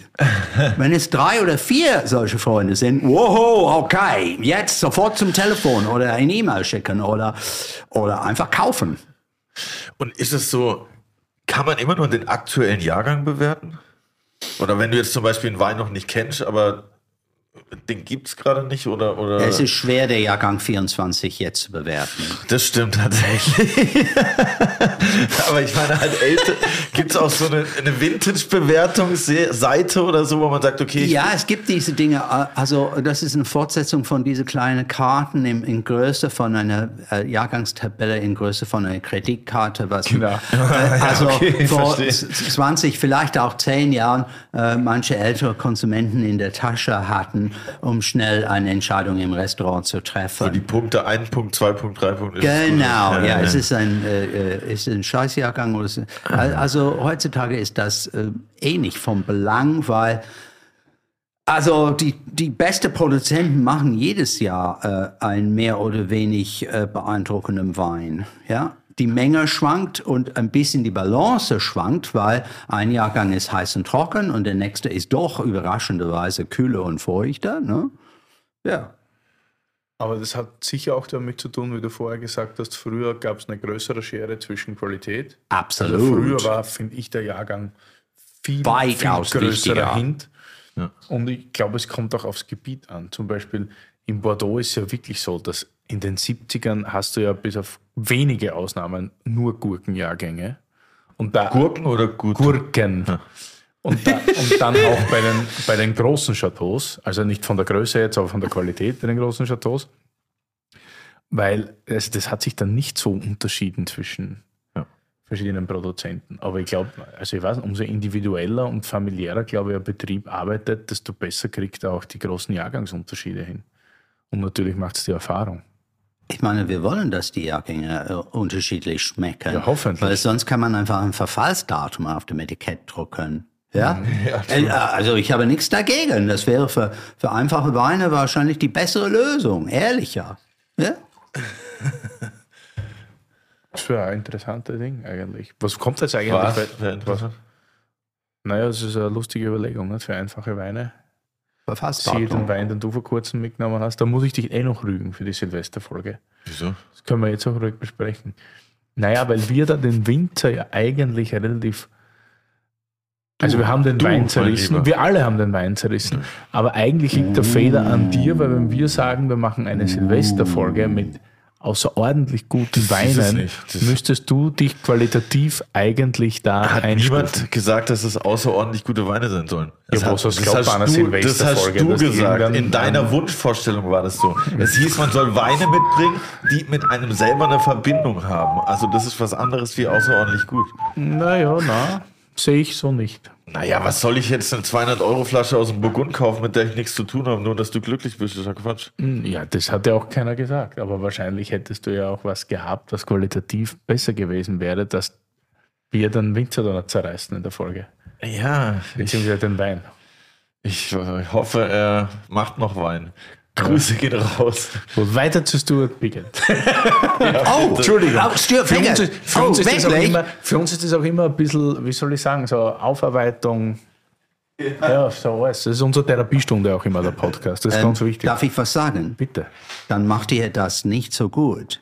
Also ich bin jetzt euer Therapeut und ich empfehle, dass ihr das anders ansetzen und anders miteinander über diese offensichtliche Probleme reden. Okay, Okay, ich hol mal den nächsten Wein. ja. das ist der Problemlöser. Was machen wir jetzt eigentlich? Also ich würde eher das schwarze Schaf Das schwarze zuerst Schaf. unter der Lupe nehmen. Schwarze Schaf ist ein geiler Club in Augsburg. Das wirklich? Ja, Grüße gehen raus. Das schwarze Schaf kam spontan jetzt noch dazu. Ja, ja, das, das hat sich ergeben. Ähm, ich habe mich nicht dagegen gesträubt, aber ich habe nichts getan, dass er hier auf dem Tisch steht, außer die Flasche, als es mir in der Hand gedrückt wurde, hier hinzuschleppen. Ja, weil die Flasche ist was Besonderes. Das ist vom Axel Pauli ein Wein, der ausgesucht wurde vom Roy Metzdorf. Und Ja, Das sagt ich mir alles glaube, überhaupt wir gar haben nichts. tatsächlich schon des Öfteren damals im Weinstein miteinander den ein oder anderen Wein probiert, wenn nicht gesoffen. ja. Und vor allem ist der Roy, war Roy einer der wichtigsten, finde ich, Pioniere für deutsche Weinbarkultur, muss man so sagen. Also das Weinstein war sein Laden und von seinem Bruder. Wo- wo und was der? man dazu sagen, in der Lüchener Straße am Prenzlauer Berg. Und 2000 gab es ein Spin-off dieses Weinsteins. Und da befindet sich heute die Freundschaft. Aber Ja, Ja. und ich wusste das nicht. Ich wusste das nicht. Äh, die bis Küche bei euch bis ist Georg fast Mauer, unverändert. Bis Ja. Georg Mauer bei uns war und gesagt hat, ja Willi, das ist ja ein verfickter Zufall. das war ja früher das nicht. Weinstein. Und ich so, wie, das war das Weinstein? Und als wir den Laden Da war doch aufgemacht davor ein haben, Italiener drin, dachte ich. genau, früher war der Italiener, das Weinstein war da drin von 2000 bis 2002 oder so, zwei Jahre. Und das war dann wegen Baustelle und so leider ein bisschen ein Katastrophengebiet und das hat nicht wirklich funktioniert. Aber ich fand da, als wir umgebaut haben, haben wir hinten eine Rigipswand abgerissen und da war ein alter Zählerkasten und auf diesem Zählerkasten war eine Etikette vom Weingut Kracher, vom Weingut Knoll und vom Alter. Weingut Ego Müller. Und dann dachte ich, was war da hier früher für ein Lokal? Weil der Italiener hat die sicher nicht hierher geklebt. Etikette. Nicht Ego Müller, Und als mir Georg, und als mir Georg eineinhalb Jahre nachdem wir eröffnet haben, gesagt haben, als er zu Gast war, hey, das war das Weinstein, wusste ich plötzlich, Krass. wo diese Etiketten herkamen. Oh, Und ich liebe sowas, wenn man irgendwo eine Wand abreißt und dann kommt dahinter irgendwas zum Vorschein. Das ist immer Und voll geil. ist, ja, und der Roy ist leider viel zu früh verstorben. Und es ist heute so ein bisschen. Du warst gestern. äh, Ich, Gestern, war- gab's gestern Abend gab es einen Gedenkabend äh, im Restaurant The Court in Eure, auf dem ORF äh, Campus in äh, Kreuzberg. Und äh, ja, äh, vielleicht soll man es eher eine Seance äh, nennen. Also Roy hat nicht gesprochen, aber ist erschienen. vielleicht hat er beobachtet aus der Ferne. Und dann habe ich mir gedacht, weil Axel Pauli hat tatsächlich, der Wein war unglaublich reduktiv. Ah, Der Wer hat- ist denn Axel Pauli? Der Axel DJ von Pauli ist der Brot? Winzer von der Mosel, der den Wein gemacht hat. Und Okay. der hat mit Roy immer eigene Füllungen, beziehungsweise war Roy, hatte, hatte die Weine vom Axel relativ Ja, früh. DJ von Und da gab es Axel einmal Pauli. ein Fass, was dem Axel überhaupt nicht gefallen hat. Und Roy meinte, das ist doch das geilste Fass, das du im und Keller hast. hat den, den ganzen Fass und mehr hat das oder ganze weniger Fass gekauft. gekauft. Ja. Leider kam es nicht mehr zum gesamten Verkauf dieses Weins, das nur fürs Weinstein quasi gemacht wurde. Und der Axel kommt öfter, weil er sehr gern auch Blaufränkisch trinkt, was ihn unglaublich sympathisch macht. Ja. Noch sympathischer.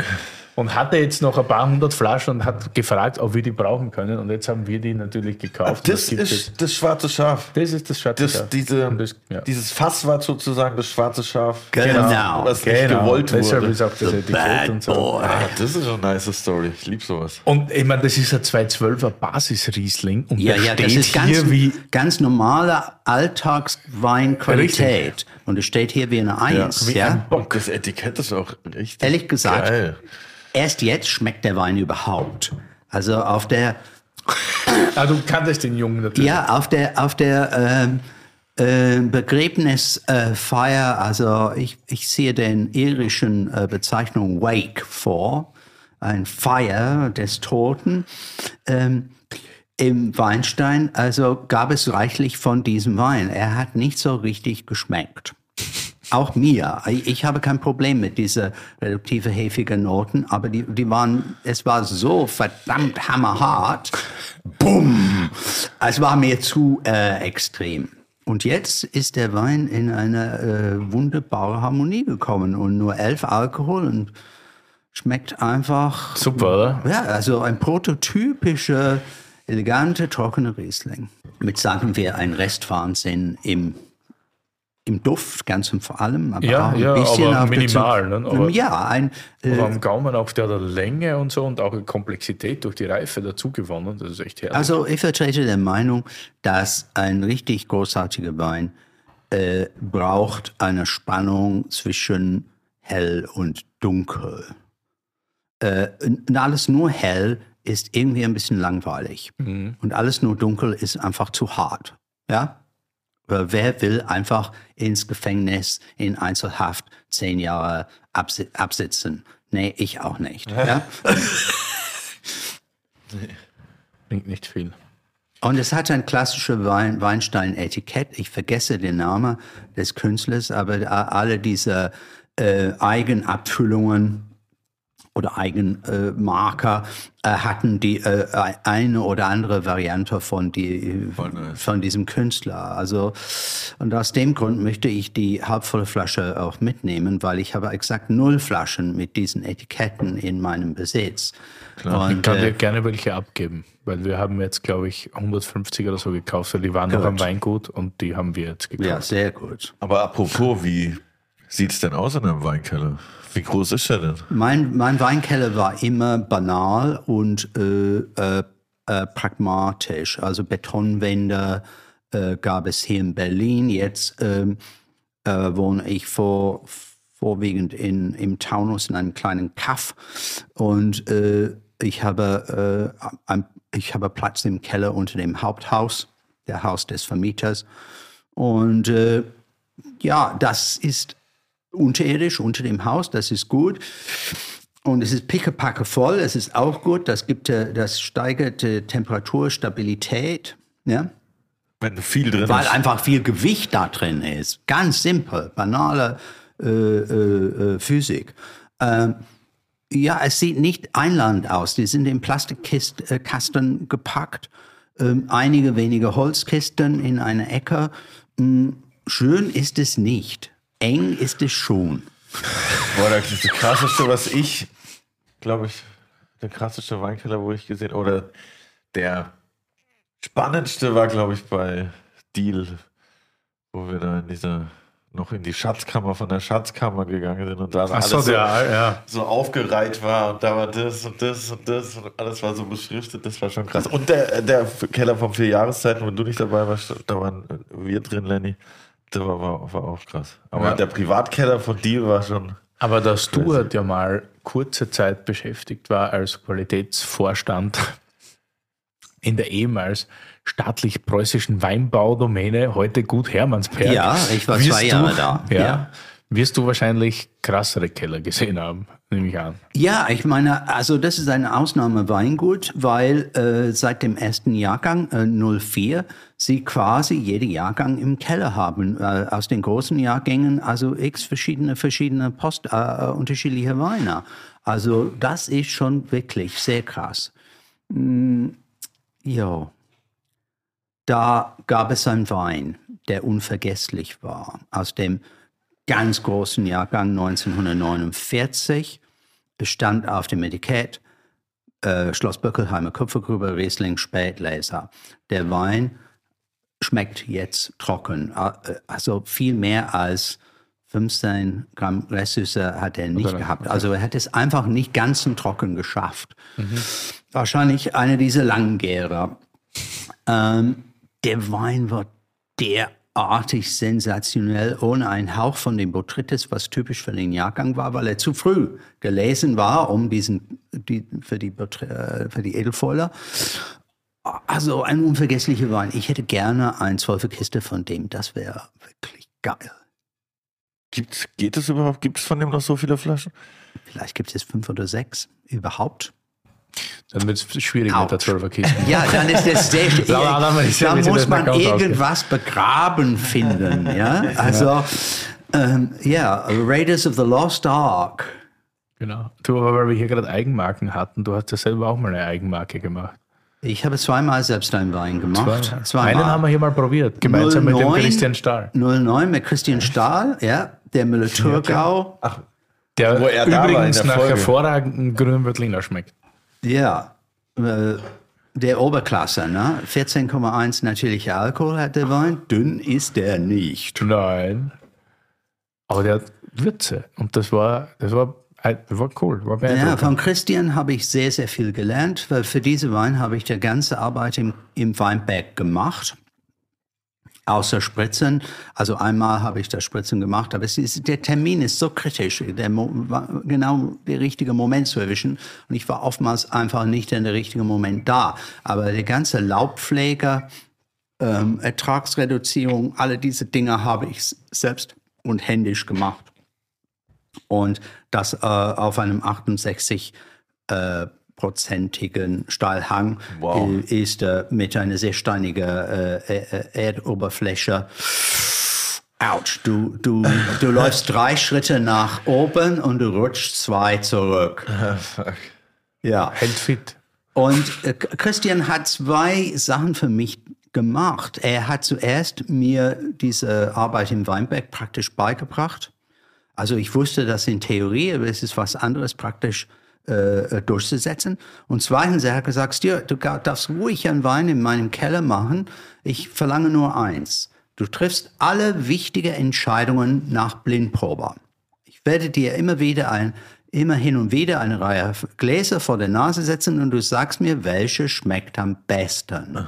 Und dann sage ich dir, was da gemacht wurde oder ob nichts gemacht wurde. Und so zum Beispiel führte dieses, diese Vorgehensweise zu einer Säurezusatz kurz vor der Abfüllung von 0,1 Gramm pro Liter Weinsäure. Was, das klingt Das sehr. merkt man. Ja, da- das war eine sehr deutlich, zwischen 0 und 0,1 war der Unterschied ganz deutlich. Krass, okay. Und ich habe gesagt, okay, also das war ein, unser Deal. Und er sagte, ja, und du musst diese Weinsäure selbst in den Fass reintun. Ich verlange das. ich sagte, solange, dass du kein Video dabei drehst, ist alles okay. Und wie sehr hat dir das Spaß gemacht? Weil ich zum Beispiel, ich würde durchdrehen. Ich wäre mit, wär mit dem Ergebnis sicher nicht zufrieden. Ich war mit dem Ergebnis, also von der Ergebnis schockiert, weil er war so viel üppiger, äh, als ich mir vorgestellt habe. Äh, aber der Ertrag war minimal. Das war 15 Hektoliter pro Hektar. Ne? Kein Wunder, dass der Wein etwas dicker geraten ist. klar. Und, und dann doch sehr überrascht, wie gut er sich gemacht hat.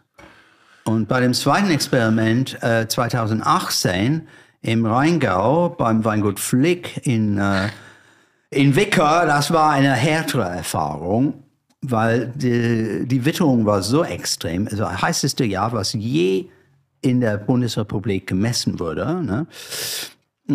Die Reben kamen gut durch, aber der Wein war sehr, sehr schräg. Und dann der dortige Kellermeister hat ohne mich oder Rainer Flick zu fragen, die zwei Fässer, der Inhalt von den zwei Fässern in einem Edelstahltank gepumpt. Hat es Und danach hat der Wein überhaupt nicht mehr geschmeckt. Zu deiner Unzufriedenheit. wegen den Stahltanks? Äh, ich weiß, was das Problem ist. Er hat gesagt, ich habe sie nur zusammengepumpt. Das glaube ich gar nicht. Ich glaube schon, dass er irgendeine Schönung draufgeknallt Die hat. Rohre waren dreckig. Und der Wein hat wirklich danach sechs, sieben, acht, neun Monate, neun Monate, sagen wir, einfach nicht geschmeckt. Und dann so ganz langsam, allmählich hat er angefangen, die Kurve zu kriegen.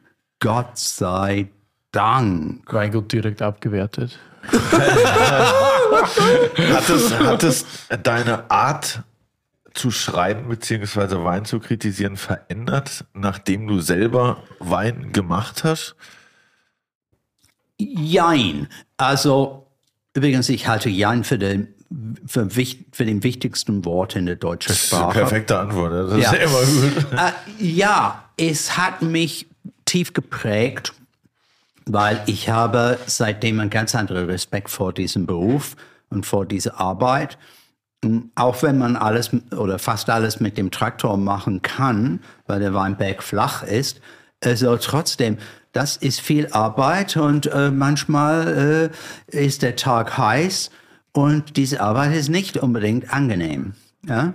Ja. Und du musst es ganz konsequent durchziehen, wenn du einen tollen Wein machen willst, ja? Ähm, aber ich meine, äh, sagen wir es, Rockmusik ist nicht viel anders. Äh, die Band ist zerstritten. Ähm, die Uhr tickt. Man ist im Studio und hat nur noch ein, zwei Tage, Horror. um dieses Ding fertig zu kriegen. Horror. Nur Augen zu und durch. Ja, ja. Augen zu und durch ist so wichtig. Und ähm, ja, äh, aber die Bewertungen haben sich nicht geändert, aber ich habe einen ganz anderen Respekt. Hut ab, sage ich. Ja, voll. Ich finde auch, dass Wird man da weich? Reich, Weich. reich. reich, soll ich da, Soft. soft. Bei der Benotung. Nee, Nee. Schrott ist Schrott. Aber ich habe ich hab Banal ist banal. Ich Ja, habe nichts ja. gegen banale, fruchtbetonte Weine, aber sie sind doch banal und, und langweilig und dementsprechend muss man sie bewerten und beschreiben. ich hab auch einen krassen Respekt vor Winzern, weil die so viele, so viele in Personalunion sind. Sie sind Landwirt, Marketing, Biologe, Wissenschaftler, gefühlt so viele Buchhalter. Sachen. Ja, voll. Uh. Du musst das alles koordinieren und planen und Wetter, Meteorologe sind sie Ja, auch. ja, da- das Wetter ist das Allerwichtigste, die Auge drauf zu halten und sich sehr genau zu fragen, okay, es, das Wetter dreht sich in zweieinhalb Tage, was, was müssen wir machen, um da, da das Beste rauszuziehen? Ja? Das finde ich Und, schon und du musst faszinierend. springen, springen, springen und immer bereit sein, den Plan zu knicken und zu sagen, okay, das funktioniert nicht, müssen wir anders machen. Ja. Voll. Schwupp. Das wäre nichts für mich. Schwupp, schwupp. Ja, ich finde das. Ja. Ich denke da oft. Du wärst doch nie zufrieden, du wärst dann immer Nee, ah, dieses durchhalten. One-Take Das wäre wär gar nichts für mich. Es ist eigentlich wie wenn du eine Band hast und du hast nur, wie früher, wo man auf Band aufgenommen hat, du hast nur One-Take, that's it. Du hast nur eine Zeit, jetzt, um zu ernten und Ja, oder wenn wir so blöde Werbung aufnehmen zum Beispiel. Ne? ja, da haben wir meistens nicht One-Take, mein Ja, stimmt. Schönes Wetter heute. Ich meine, in dieser Sekunde regnet es nicht ganz heftig. Ja, das ist für Berlin schon Sonnenschein meistens um diese Jahreszeit. Was passiert? Du, Leidenschaftsthema, wie ist das? Du bist jetzt schon echt lang im Wein, also wir müssen jetzt nicht über dein Alter sprechen. Weil man- Ich bin 63. Okay. Ich bin ein alter Knacker, ein lebendes Fossil mit der Betonung auf lebendig.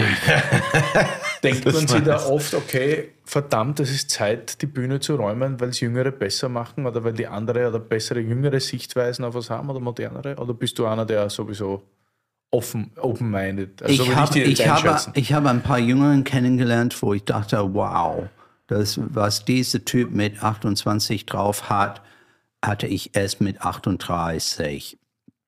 Ähm, aber diese Menschen dummerweise haben sich oder vernünftigerweise zu ihrem wirtschaftlichen Wohl haben andere Berufszweige gewählt. Das klingt nicht gut, oder? Aber wenn du weißt von jemandem, der jung, äh, äh, sehr gut ist im Verkosten, hart arbeitet, ähm, äh, nicht ständig jammert, äh, sag mir bitte besch- Bescheid. Wir suchen nach äh, jemand, äh, immer nach jemandem, vor allem in der Altersgruppe 25 bis, sagen wir, 35. Ähm, aber etwas jünger ist auch gut, wenn dieser Mensch wirklich hart arbeiten kann. Was würdest du denn jungen Leuten raten, wenn sie sagen, ich will in die Welt des Verkostens einsteigen? Was? Äh, Ja, da müssen sie verkosten. Ja, Und- schon, aber wie, wie, wie kommt man da rein? Einfach selber, einfach machen? Also man kann es sich selber beibringen, ganz und vor allem, wenn man mit vielen Menschen in der Weinwelt sich unterhält, zuhört und sich Gedanken über deren Worten macht. Äh, äh, es ist ganz einfach, Wein zu verkosten. Du stellst zwei Gläser vor dir und du fragst dich als Anfänger, welcher Wein gefällt mir besser? Nächster Schritt ist, warum gefällt mir dieser besser als der andere? Zum Beispiel, weil er fruchtbetonter ist oder weil er animierender, frischer ist oder, oder weil er dicker ist oder was auch immer. Äh, Damit fängt's an. Die schmecken mir unterschiedlich. Ich ziehe eins vor und dann aus dem Grund. Welche Worte genutzt werden, um diese Sache zum Ausdruck zu bringen, sind gar nicht so kritisch.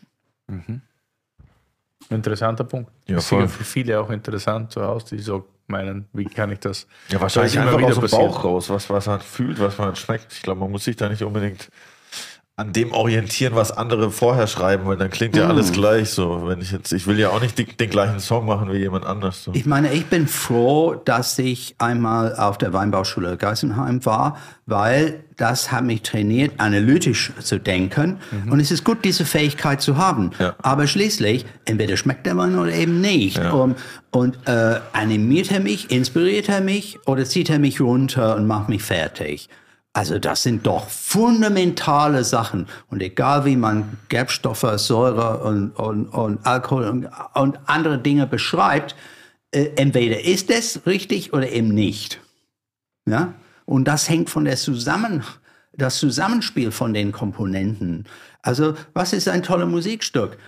Äh, es ist nicht nur ein tolles Lied, sagen wir, äh, aber es ist auch, dass die Elemente wunderbar Ja. zusammenpassen. Aber am Ende am Ende zählt eigentlich nur, ob es dich berührt oder nicht gefühlt. Ja, natürlich. Zum Beispiel ähm, ähm, ähm, Graceland von äh, Paul Simon. Ich glaube, es ist das zweite Lied auf der, auf der Platte Graceland. Es ist ein verrücktes Zusammenpuzzeln von Elementen, wenn du die getrennt hörst. Du denkst dir, wirklich, das passt zusammen. Das ist doch hirnrissig. Und dann hörst du sie zusammen und der Drum Sound, was wie äh, Platten von Sun Records, die 50er Jahre klingt und ähm, und ein Bassist. Sun Records, geil, Ja, der, der spielt im Stil von, ähm, sagen wir, südafrikanische Tanzmusik der Gegenwart. Ja. Also, whoop, Sun Records stand ich schon davor in Nashville einmal. Vor dem, vor so ein ganz kleines, ganz kleines Häuschen. Das ist witzig. ja. Und so ist Wein auch. Äh, Die schrägeste Kombination könnte möglicherweise zusammenpassen. Und wer der als erster diese, diese allgemein für schräg betrachtete Kombination überzeugend hinbekommt, der ist der Meister. Auch wenn er nur 16 Jahre alt ist. Oder 60. ist ja furzegal. Ja. Was sind neue Projekte bei dir? Ich habe gehört, Äh, machst ja, äh, ein großer Wechsel vollzieht sich. Äh, ich bin Drehbuchautor für Film und TV geworden. Oha. Das ist äh, mein zweiter oder vielleicht ist es in Kürze mein erster Beruf. Ähm, mein Kann man er- da schon sagen, was. ja, ja, mein erster Projekt heißt, heißt Hauenstein. Äh, das ist denn die Name des Hauptfigurs, der, des, sagen wir, unscheinbaren Heldes. Nice. Ähm, und das spielt in Berlin der Gegenwart. oh, geil. Und es ist sehr viel Sex und Gewalt. Geil, das wird immer besser. Ein deutscher Tarantino. Hä, hast du mein Leben verfilmt? Nee, ich das gar nicht Einzige, was es gibt sehr viel, sehr viel Sex, Sex und Gewalt, aber eher auf der Alfred Hitchcock-Weise als auf der Quentin Ah, okay. Tarantino-Weise. es wird vor der Schlussszene von Folge 5 kein Meer aus Blut geben. Okay, aber dann dort. Vielleicht, ja. Zumindest ein Teich. Zumindest ein Teich, aber. ja wenn, genau wenn man es nicht erwartet, ist es plötzlich. Hauenstein heißt es, ja. Es könnte auch, ein- könnte auch ein Weingut sein, vom Namen her. Äh, ja, Wie kamst du Tony, dazu? Tony Hauenstein ist einfach ein spannender Typ. Und äh, ähm, ja, er ist Webdesigner, er, er sieht aus wie 45, 46. Ja, er würde sagen, über, über 47 kann er unmöglich sein. Und topfit ist er für seinen Alter. Was trinkt und, er? Was meinst du? Was trinkt er? Äh, das, worauf er Lust hat in Ah. dem Moment. Okay. Okay, ich habe jetzt auf jeden mal Fall schon Bock. so, mal so, wie ich auch. Und ähm, ja, aber wenn du dann, wenn irgendwie er seinen Personalausweis zeigen muss, dann vielleicht zufälligerweise blickst du drauf und du siehst der Geburtsdatum 02 02 35. Also er, ist 89 Jahre alt, aber sieht aus wie 45. Da ist ein Mysterium. Was ist die Erklärung dafür? Das werden wir wahrscheinlich erfahren, wenn wir uns das anschauen. Hauenstein. Und bald in den Kinos. Kommt das auf Netflix oder ins Kino? Oder? Das ist unser Ziel, Netflix oder ähnlicher äh, Streamingdienst, ja. Also der Plan ist ähm, ein 90-minütiger Pilot und dann 5, 60-minütige Folgen. Ähm, das ist eine Menge Holz, ne, zu schreiben. Ja, Aber ich freue mich drauf. voll nice. Cool. Das macht bestimmt Spaß. Hast du ein Cameo? Spielst kurz mit, oder? Sagt man da Cameo? Ich glaube, oder? Ja. Ja, vielleicht als Opfer. Als Wirt. Als Toter. Irgendwer als Wirt. Ja, wir müssen bald mal unser Screening machen bei dir daheim.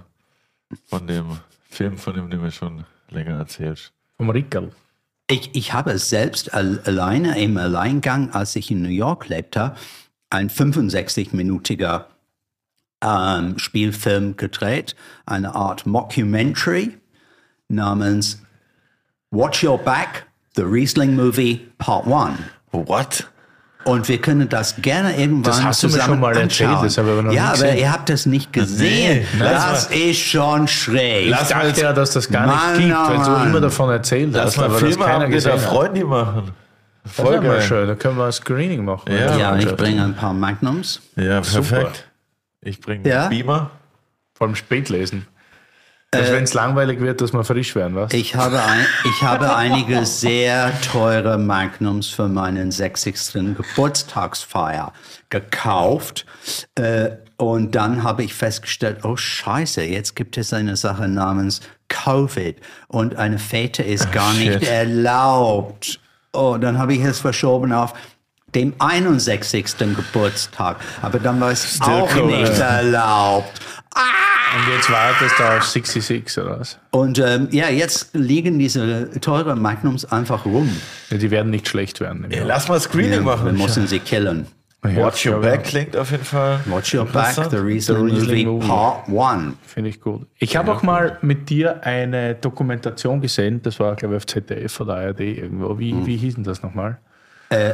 Welche meinst du? Meinst du diese Serie ähm, äh, Weinwunder Deutschland? Äh, Richtig. Ja. Das war sehr unterhaltsam und fand ich super. Und vor allem habe ich da den besten Schmäh und jetzt alle die, die Heavy-User zu Hause, die gerade zuhören, das ist der beste Schmäh ever. The Last Sip. The Last Sip. What Das is it? ist so gut. What is it? Das ist, wenn die Flasche vermeintlich schon leer ist. Du glaubst, sie ist leer, aber du schenkst den letzten Schluck so irgendwie auf. Aber Ja. Spuckschluck heißt es auf Deutsch. Dann war es Spuckschluck. Spuckschluck. Schon last Sip. Spuckschluck. Ja, jetzt war, lass mich mal ausreden. Dann legst du die ich Flasche nochmal hin, Nein. weil sich dann alles da, unten noch sammelt, also auf der Längsseite der Flasche. Genau. Und es wird nochmal. Es war Anthony Hammond, der das vor der Kamera vorgeführt hat Es ist so gut. und hat wirklich noch ein ganz ordentlicher Schluck aus einer kriegst du- theoretisch leere Flasche gezogen. Ach, jetzt check ich. Spektakulär, weil weißt du, wenn du es so schnell ausschenkst, dann sammelt sich das ja am Boden und dann bis dann umdrehst und Ja, wenn du es jetzt dann check ich, hinlegst und dann wartest ein, zwei Minuten und dann hast du noch, da hast du noch einen Schluckerl. Was haben wir denn hier für einen Schluckel im Glas? Richtig gut. Hier haben wir einen Schluckerl aus Österreich. Riesling haben wir ja schon gesagt, das ist Ried Pfenningberg, erste Lage vom Weingut Preudel. Und das ist ein sehr unterschätztes Weingut und ich finde Ja. super, dass du das mit hast. Wir machen nämlich echt coole Weine. Ja, der Patrick ist ähm, äh, einer der unterschätztesten österreichischen Winzern. Wir haben schon gesagt, es könnte an den Etiketten liegen, die ja fast tatsächlich ausschauen wie eine Mockumentary. Es sieht aus wie eine Mockumentary, ja. ja es ist, als ob jemand versucht hat, eine Parodie von einer deutschsprachigen Etikett zu machen und dann hat ein besoffener oder, oder völlig äh, stoned Designer gesagt, nein, nein, nein, da- das Etikett muss eine ganz komische Form haben. Erst dann ist es richtig Also, ich sag's, euch, disgusting. ich sag's euch ganz ehrlich, mich holt's ab. Ich, ich mag es, Ja, ich mag es, ich es ist so auch. verdammt schräg. Es ist so, hat so was Märchenmäßiges mit diesem Ich- Sch- Bürkchen hier und so. Game of Thrones. Ja, ja, Game of. Thrones. Ja. Ich finde, das hat irgendwie was. Ich finde es ganz schwierig. Und ich finde aber, der Wein hat auch was. Ich sage zum Wohl. Cheers. Sehr zum Wohl. Voll. Ich liebe die Folge. Hast du denn außer dem Wein auch noch einen Song eingepackt für unsere Terroir- und Adiletten Spotify-Playlist? Weil ich habe Okay, gehört, du muss hast ich- ja einiges an Rock-History. Da muss ich mich Gedanken machen, einen Moment lang. Das ist kein Problem. Ich habe nämlich auch noch einen Song. Ich habe, ja, ich habe einen Song, äh, ein für mich indirekt weinbezogener Song. Das heißt Autumn Day. Und das ist von der Gruppe Pucifer. Und das ist von ihrem Album Money Shot. Es ist der letzte äh, Lied auf diesem Album. Geil, ich lieb's, dass du sogar weißt, an welcher Stelle der Song auf dem Album ist. Das finde ich Ja. gut. Und Pucifer ist eine der drei Gruppen von Maynard James Keenan. Das ist der, auch der Sänger von Tool, Oha. einer der berühmtesten Heavy Metal Bands der Welt. Die machen ja so sehr experimentelle Sachen auch teilweise. Ja, Ne? und, ähm, und er hat eine zweite Gruppe namens äh, A Perfect Circle und Gruppe 3 ist Pucifer. Okay, dann Pussifer loggen wir kenne ich ein. tatsächlich nicht, obwohl ich die anderen beiden sehr gut kenne. Pussifer, Ja. Pussifer. Autumn Days. Autumn Day. Autumn Singular. Day. Ja? Sorry. Pussifer, Autumn Day in unserer Playlist. Und wir haben auch wieder aus der Community einen Song, den unsere Freunde von der Steiermark represented. Und zwar hat Georg Taufel einen Song geschickt, der heißt Ist okay von Nitsch. Kennst du es? Na, Ich auch nicht. Aber jetzt. Nitsch ist okay. Nitsch ist okay, jetzt kenne ich es vielleicht. Bald, weil jetzt ist in unserer Playlist. Klick und ihr könnt der Playlist folgen da draußen. Es ist eine sehr wilde Experience, eine Achterbahn, so wie das Leben. Also traut euch. Einfach reinspringen. Top. Wir haben heute den Summer of Riesling und das schon im Februar. Let's go. Gerne. Summer of Riesling darf immer ruhig ins Glas fließen. Ja. Bisschen Sommer. Glaubst du nicht, dass das mittlerweile so ein bisschen überschätzt wird? Was? Der Sommer? Riesling? Nee, der Sommer wird nicht. Oh, Riesling. Ach. äh, überschätzt, unterschätzt, äh, verabscheut, geliebt, gehasst. ähm, all dem. Und das ist gut so. Weil das, alle diese Dinge hat der Riesling verdient. Es gibt ja einfach Ich finde so. super. Wir hatten noch nie eine Folge, wo wir nur gleiche Rebsorten hatten. Und es ist lustig, wie komplett unterschiedlich jeder Wein schmeckt. Ja. Aber, Aber Riesling ist trotzdem ja auch aus den so. roten Faden durch. Nicht? Also vom Wein aus Israel bis nach Österreich hast du. Ja, das ist echt eine sehr ist gute Auswahl. Aber das zeigt ja auch, wie breit das Feld von Riesling sozusagen ist. Wie hat Theodor Fontane gesagt? Ein weites Feld. Hat er gesagt? Ja. Ich hatte noch eine Frage und zwar, wie ist das bei dir? Was, was magst du, wenn man jetzt wirklich die Weingebiete Deutschlands hernimmt, Weinregionen, was, was ist dein Favorit? Favorit. Das ist ein seltsamer Gedanke, finde ich. Oder Ja. mir, ein mir fremder Gedanke, weil ähm, wer einen Favorit hat, hat ähm, auch ein Hassobjekt. Und ähm, ich, ich möchte alles ähm, mit der gleichen Stimmung begegnen, äh, der gleiche Grundstimmung. Und äh, der nächste Überraschung ist das Beste, was es gibt. Ähm, dafür lebe ich als, als Weinmensch. Und, äh, äh, bei, als Musikliebhaber lebe ich für die nächste tolle Platte, wo ich sage, wie, wieso? Wie kann es sein, dass ich nicht wusste? Ja? Verdammt normal, du Idiot, Stuart. Und gehst du so richtig, gehst du so richtig dick in den Crates, was Wein angeht? So gehst du da wirklich auch so auf die Suche aktiv, Sachen zu finden noch, die du noch nicht kennst, oder kommen die einfach so auf dich zu? Äh, äh, also Keith Richards hat gesagt, you, you've got to let the songs come to you. Ja. Und ich vertrete diese Meinung, aber ich höre auf den ganzen äh, Bekannten und, und äh, Freunde, um, was sie sagen. Und äh, ich folge diese Spuren äh, äh, auf der Suche nach dem, nach dem heiligen Gral des, des neuen Weins. Es ist auch das Spannende, was mir generell bei, bei euch KritikerInnen auffällt, ist, dass ihr immer wieder Sachen, über Sachen toll redet, die halt so in meiner Bubble gar nicht vorkommen. So wie du, also mit wilder Wein oder immer diese Weine von, du hast angefangen, Riesling aus USA irgendwann mal zu hypen oder, oder aufgezeigt, dass es das überhaupt gibt und Ja, das, in genau. einer großen, Ja, und das in einer großen Qualität. Und dann zum Beispiel Stefan mit, mit seiner Schweiz und damals Elsass, Mm, ja, wie der ja, das so ja. gehypt hat. Und, und da hat jeder so. Und wir denken uns dann immer so, Alter, er redet halt von großen Weinen, aber das ist alles groß, nur ist es nicht in unserer Bubble. Ja, aber, aber für, für, ich würde sagen, für, für meinen Berufszweig äh, oder die Guten in meiner Berufszweig, also äh, die, diese, diese High, was man kriegt durch diese Entdeckungen, das ist unser Heroin. Ja. Ja, Voll. daran sind wir süchtig.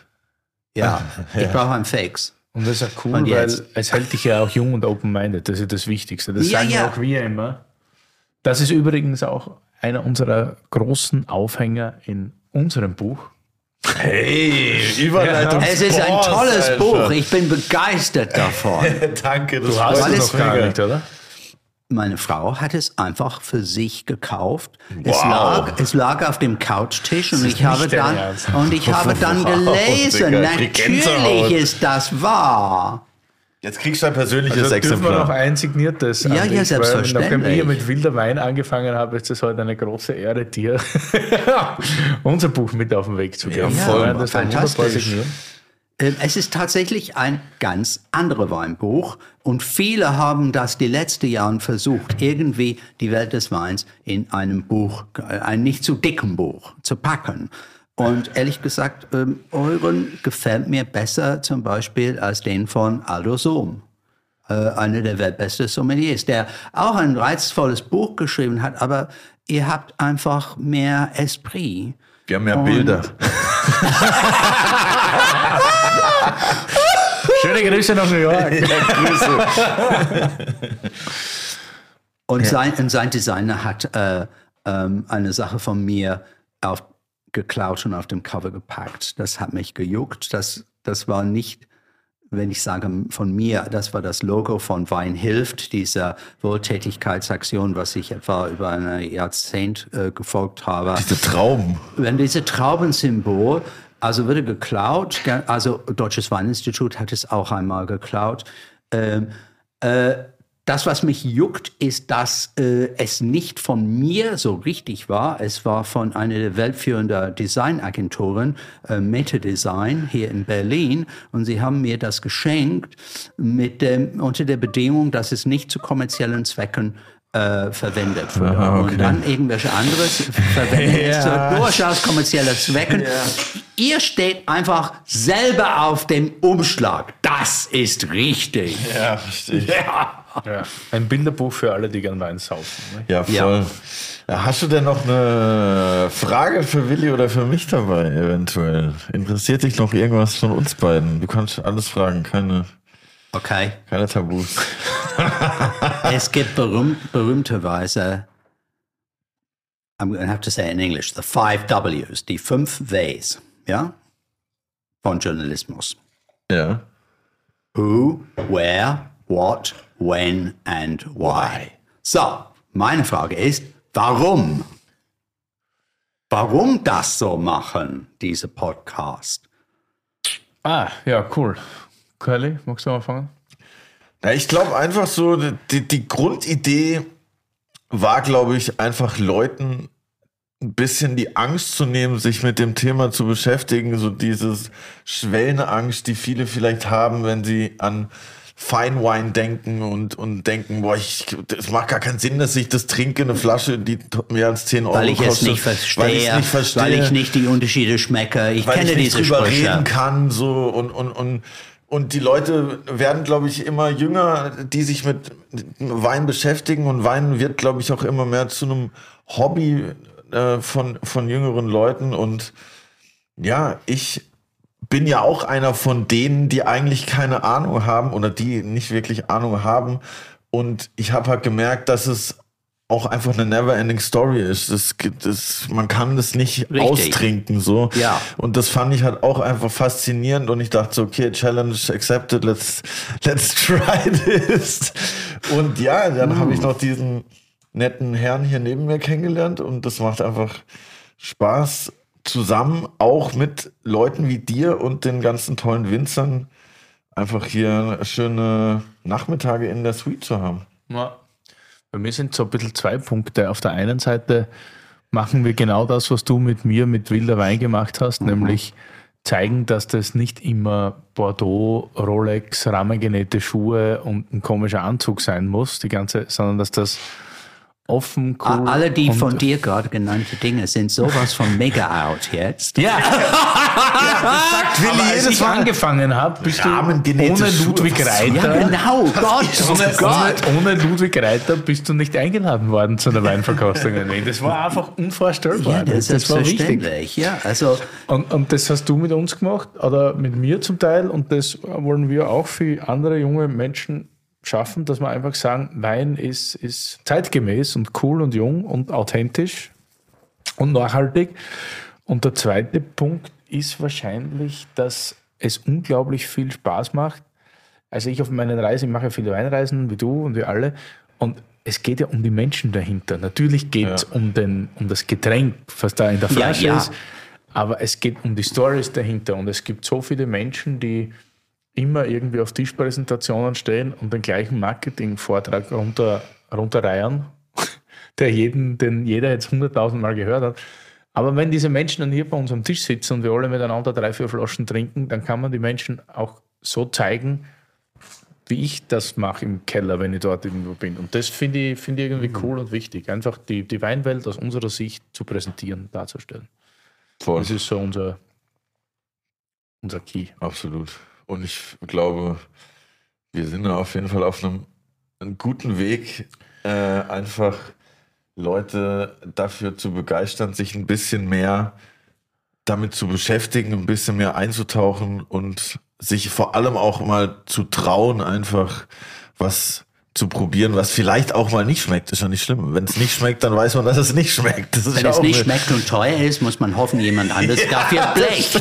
Das gebe ich zu. Ja. Na, ich bin genauso gepolt. Normal. Aber das Gute ist ja, man muss ja, wie du gesagt hast, verkosten, um überhaupt mitreden zu können. Halt so, so dumm das immer klingt, wenn meine Freundin sagt, wow, du hast schon wieder so Wein getrunken heute nicht sehr, aber das, das funktioniert halt nicht anders. Wie soll ich sonst darüber reden, wenn ich sie nur anschaue? Das ist schwierig. Also so, so advanced bin ich jetzt noch nicht. Kannst du ihn ja streicheln. Ja, das mache ich dann mal meiner Freundin. Nee, aber ich finde mega cool, dass du heute hier die Zeit genommen hast, um uns ein bisschen was von deinem äh, Leben und deiner Weinreise zu erzählen, weil ich fand, das war eine sehr, sehr interessante Folge. Ich habe mich da schon voll drauf gefreut. Ich mich auch. Wirklich super. Darf ich was äh, sozusagen Abschließendes sagen? Natürlich, klar, bitte. Du bist der Ghost, ne? Ich betrachte es als eine sehr gelungene Therapiestunde. Ihr habt äh, ohne sehr viele Anweisungen von mir oder Vorschläge äh, euch wohl in eine sehr positive Richtung bewegt. Und ich sage einfach weiter so. Perfekt, vielen, vielen Dank, dass du heute hier warst. Oh my God. Auf das, wir sehen uns beim Screening. Watch your back. Yeah, yeah, watch your back. The Riesling Riesling Movie. Movie Und dann Part. One. Oh, Hauenstein. Hallo, hallo, hallo. Hauenstein wird ein bisschen dauern, aber es kommt. Es, ist kommt. unwahr, unausweichlich.